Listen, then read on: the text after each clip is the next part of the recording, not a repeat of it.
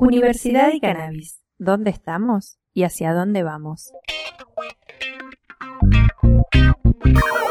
El proyecto de extensión Universidad y Cannabis lleva algunos años construyendo y deconstruyendo ideas en torno a esta milenaria planta.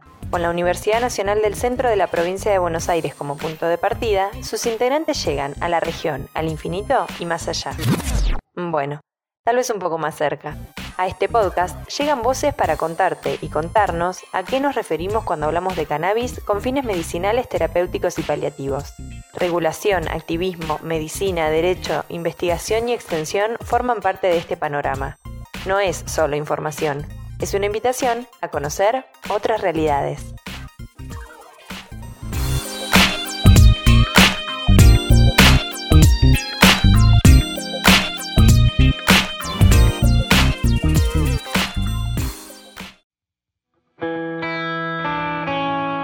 Hablar sobre los límites legales del uso medicinal, terapéutico y paliativo del cannabis y sus proyecciones a futuros no se limita solamente a abordar la regulación nacional, sino que invita a discutir y repensar toda iniciativa enfocada a brindar un marco de cuidado y legitimidad.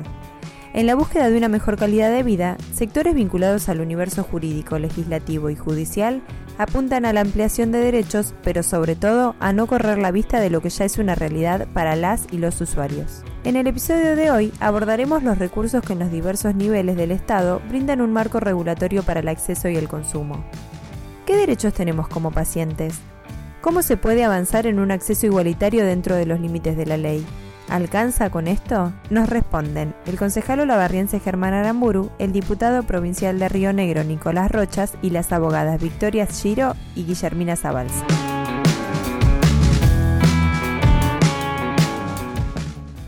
Desde su función legisladora, Nicolás Rochas impulsó varios proyectos para regular el uso de cannabis en Río Negro y acompañó a familias en la búsqueda de amparos para el acceso con fines medicinales a través de medidas cautelares. En consejos deliberantes de la provincia patagónica promovió modelos de ordenanzas y su labor cobró especial relevancia cuando se aprobó el autocultivo en la ciudad de San Antonio Este, donde 60 familias tienen cultivos legales por primera vez en el país. Nosotros concebimos que el acceso al cannabis hoy es un derecho por la ley 27350, que la posibilidad de plantar para hacerme de ese, de ese derecho, hasta tanto el Estado no me garantice gratuitamente los aceites, los derivados, las sustancias que yo necesito, el derecho a plantar es mi derecho como ciudadano. Y lo que está faltando es la regulación, es decir, las normas administrativas, las normas de derecho administrativo que me hagan posible el ejercicio de lo que ya es mi derecho, que por supuesto de ninguna manera es ya un delito.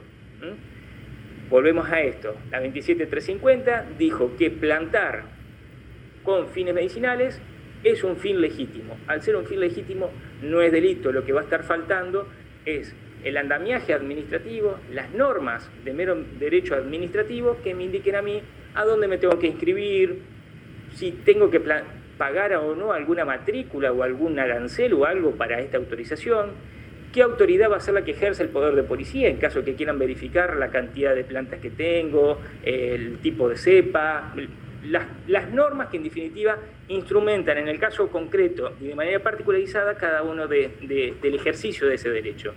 La cuestión es que lo que no conseguimos provincialmente lo fuimos a buscar a los municipios y, y hubo uno en particular, San Antonio Este, no es casualidad. San Antonio Este es el lugar donde vive María Eugenia Sar, donde está el, caso de este chico Joaquín, de este nene, este, donde todo un pueblo acompaña y un pueblo de, perdona si, me equivoco, pero deben ser 20, 25 mil habitantes, y hoy tiene más de 60 autorizaciones este, de cultivo de cannabis.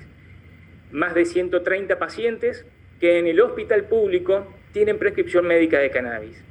Y, esto se hizo eh, en un pueblo chiquitito, este, con los recursos de un pueblo de esas dimensiones.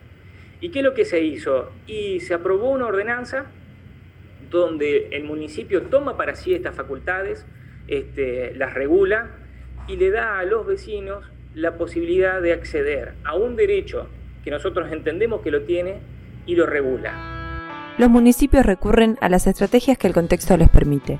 En el caso de Olavarría, ciudad bonaerense donde nació el proyecto Universidad y Cannabis, se aprobó a nivel legislativo la creación de una mesa interdisciplinaria para discutir y accionar sobre el tema con la participación de referentes sociales, institucionales y del sector científico. Germán Aramburu es concejal de Olavarría y fue el principal impulsor de este proyecto de ordenanza que busca un abordaje integral del uso medicinal del cannabis. ¿De qué manera se pueden articular este tipo de iniciativas con los marcos legales existentes? Es lo que nos cuenta a continuación. Si bien desde lo que es municipal no podemos legislar a nivel nacional, sin duda poniendo el tema sobre la mesa y teniendo una, eh, poniéndolo como agenda pública, también es un factor de presión tanto a la, a fuerza de seguridad en cuanto a los controles, en cuanto a los allanamientos y esas cuestiones, como a los procesos judiciales también, que muchas veces son injustos y, la sociedad termina en las situaciones, o una persona termina en una situación realmente muy, muy engorrosa, muy estigmatizante. Una mesa interdisciplinaria, como se llama, con carácter permanente, donde hay haber citados actores de distintos espacios, de distintos partes, espacios de la sociedad, de la medicina privada y pública, desde la fuerza de seguridad, de la desde el Poder Judicial, de la Asociación de Abogados y desde también, por supuesto, de la, ciencia, como es todo lo que es la, universidad, y también desde de los espacios de las organizaciones sociales que están en el tema que también tienen que trabajar. Y aparte, uno de de las, de, los objetivos de la, ordenanza también habla no solo de, de, escuchar y de elaborar proyectos y dictámenes y trabajar el tema canábico sobre los que estamos en pro, que vamos a buscar los argumentos para justificar lo que estamos haciendo, sino también invitar a alguna voz disidente, así que realidad está abierto para que se siente cualquiera que tenga cierta legitimación a charlar y observar sus, sus razones y sus fundamentos. La mesa, cuando la organizamos, está conformada por el presidente del Consejo Deliberante, él la preside, o quien él designe, y después representantes de todos los de los distintos espacios políticos y bueno, del INTA, de la universidad, del CONICET, del Poder Judicial, del Poder de todo eso. Pero más allá de eso, la idea de que sea el presidente del Consejo Deliberante es porque no es en una persona, sino que cambia la composición legislativa y habla otro y esa mesa estará y el presidente nuevo del Consejo Deliberante tendrá que tomarlo y tendrá que le dará su impronta para un lado o para otro, pero la mesa tiene que seguir vigente y tiene que seguir este, caminando. Entonces, como va a tener eh, eh, participantes, ya te digo, de, los distintos espacios disciplinarios que trabajan el tema, la parte política que en la presida pasa a ser una cuestión más que nada coordinadora, porque la mesa no va a cambiar, si vamos por este lado, no es que yo termine mi mandato y termine la presidenta su mandato, y viene otro y cambia, porque va a haber otros actores que van a hacer que la mesa viva esa idea, ¿no? La mesa tenga cierta autonomía más allá de la composición política. Además de trabajar puntualmente sobre acciones locales, esta iniciativa busca plantar el tema. Esto es un medio para llevar eh, el tema a la agenda pública y a la agenda política. Básicamente arranca así, y esto arranca así, cuando hay una necesidad hay un derecho, eh, coincido absolutamente en esa, en esa máxima, eh, en una gran líder que tuvimos, y, creo que en este caso se da, con, mucha claridad, porque la verdad es que, por otro lado, que quienes usan, quienes necesitan el cannabis, el aceite de cannabis con fines terapéuticos, lo están usando. Y eso genera una serie de, incertidumbre, porque como vos sabés, hay mucha, mucha es muy confusa la legislación, te diría que la legislación es, muy pobre, creo que hay que derogar la ley, creo que la la 23737, que es la que penaliza precisamente el, cannabis, porque va en contra del artículo 19 de la Constitución Nacional, que habla de los derechos privados de los hombres, son reservados a, ellos, a Dios y toda esa cuestión. Así que eh, la legislación es inconstitucional.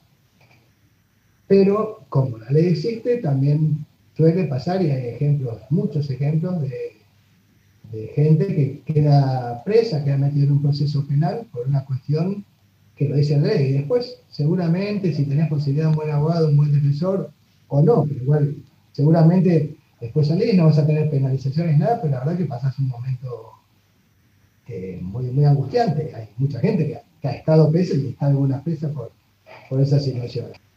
Para eso también tenemos que cambiar la ley, porque viste que las leyes, eh, la ley, la ley que, penaliza es, es una ley de 30 años. Y a su vez ya tiene la visión de que el usuario es un delincuente. Y en realidad, en todo, en todo caso, en todo caso, podría ser un enfermo. Sí, es adicto, pero mucha gente que usa por cuestiones de, enfermedad, que no es adicta, o por el conocimiento, que tampoco es adicto.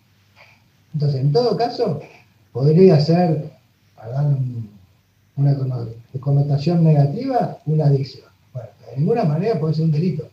Y eso precisamente se contradice con lo que dice la Constitución. Esto arranca como la planta misma de cannabis, de abajo hacia arriba, empieza así y a poquito se irá, poniendo en vigencia, digamos. Vamos a ver. Pero me parece que es un camino que no tiene vuelta.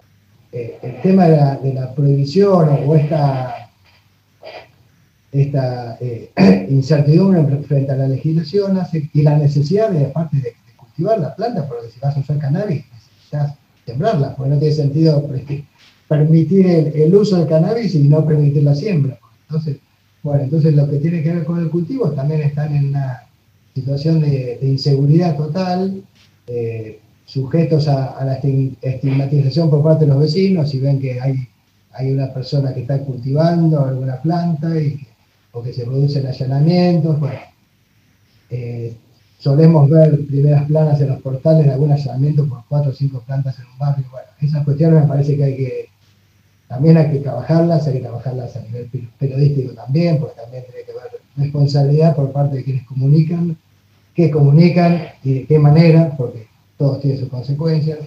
Bueno, es medio ambicioso, es un gran árbol medio desordenado que hay que tratar de, ordenar las ramas, las hojas y acomodarlo un poquito para que tenga...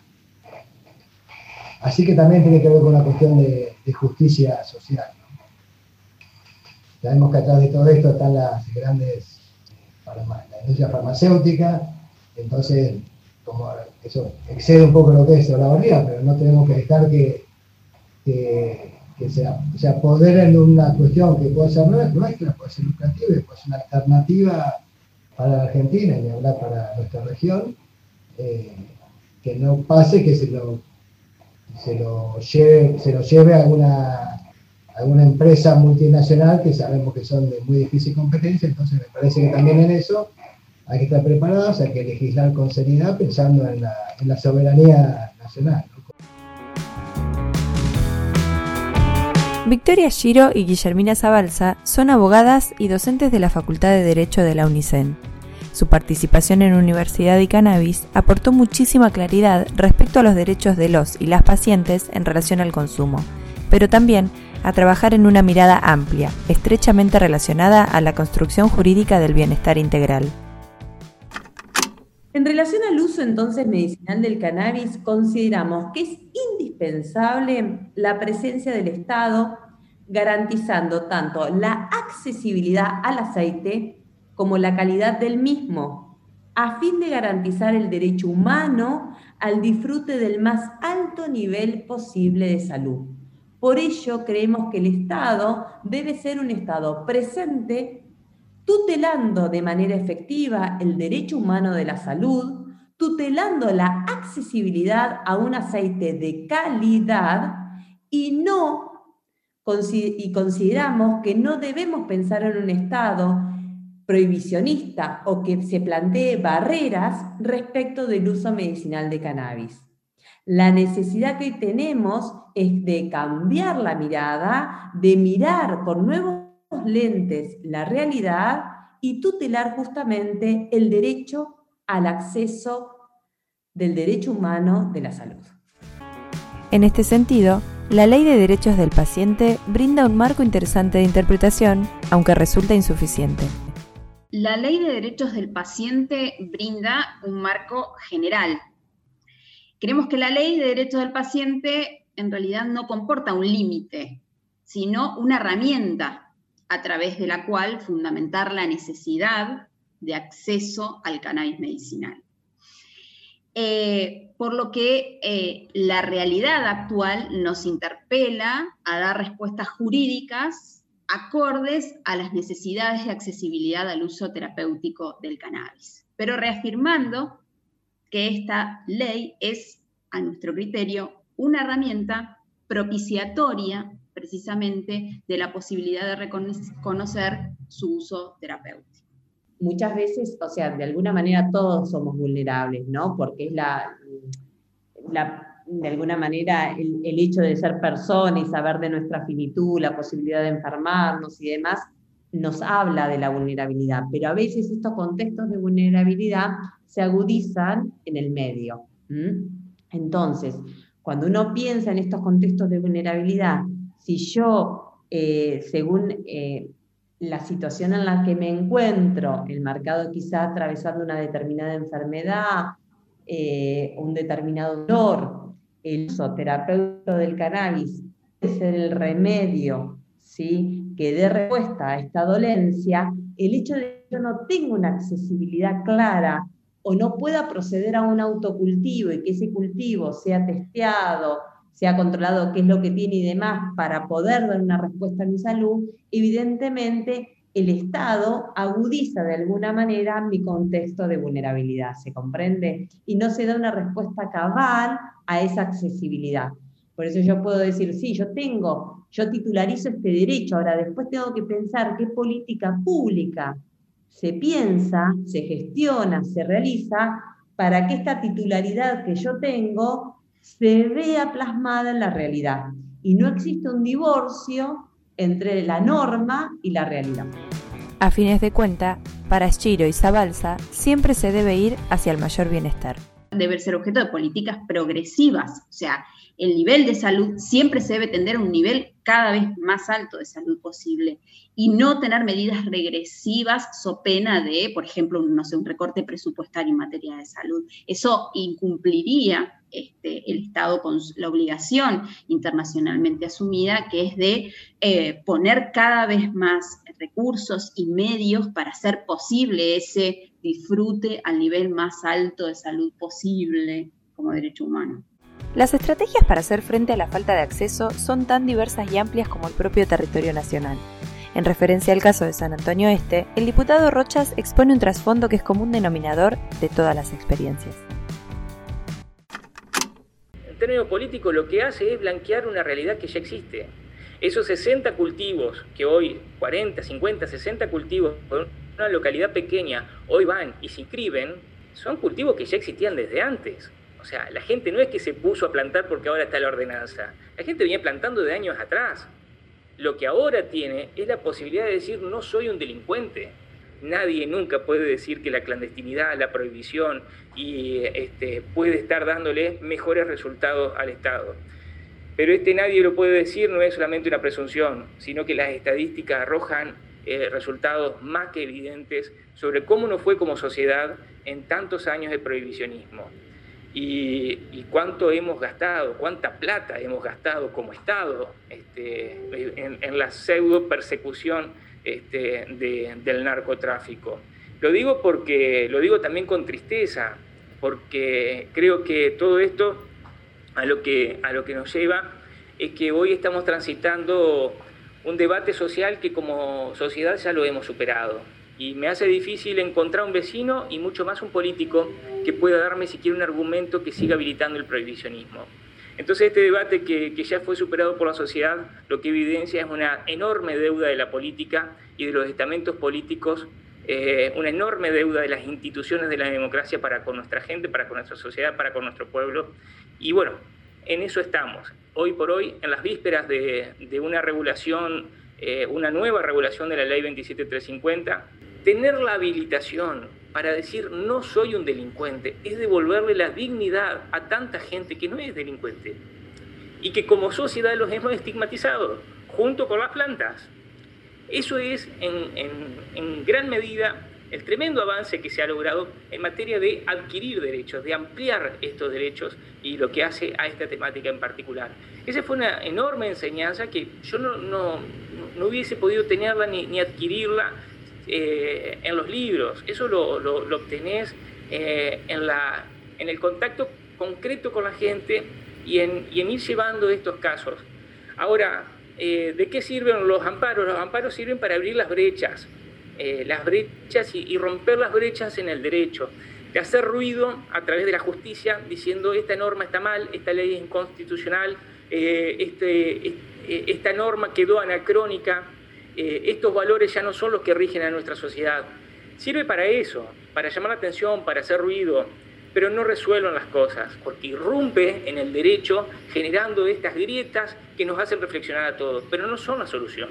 La solución, la solución en definitiva, en un Estado democrático, en un Estado de derecho, viene a través de la regulación, viene a través de la ley, viene a través de tornar legal lo que hasta hoy es clandestino. Insisto, creo que eh, algo tenemos que haber aprendido de tantos años de prohibicionismo y de tanto daño generado a la prohibición. Si salimos del prohibicionismo para solamente garantizar el monopolio de la planta a través de licitaciones del Estado, creo que eh, habremos aprendido poco. No digo que no habremos aprendido nada, pero habremos aprendido muy poco.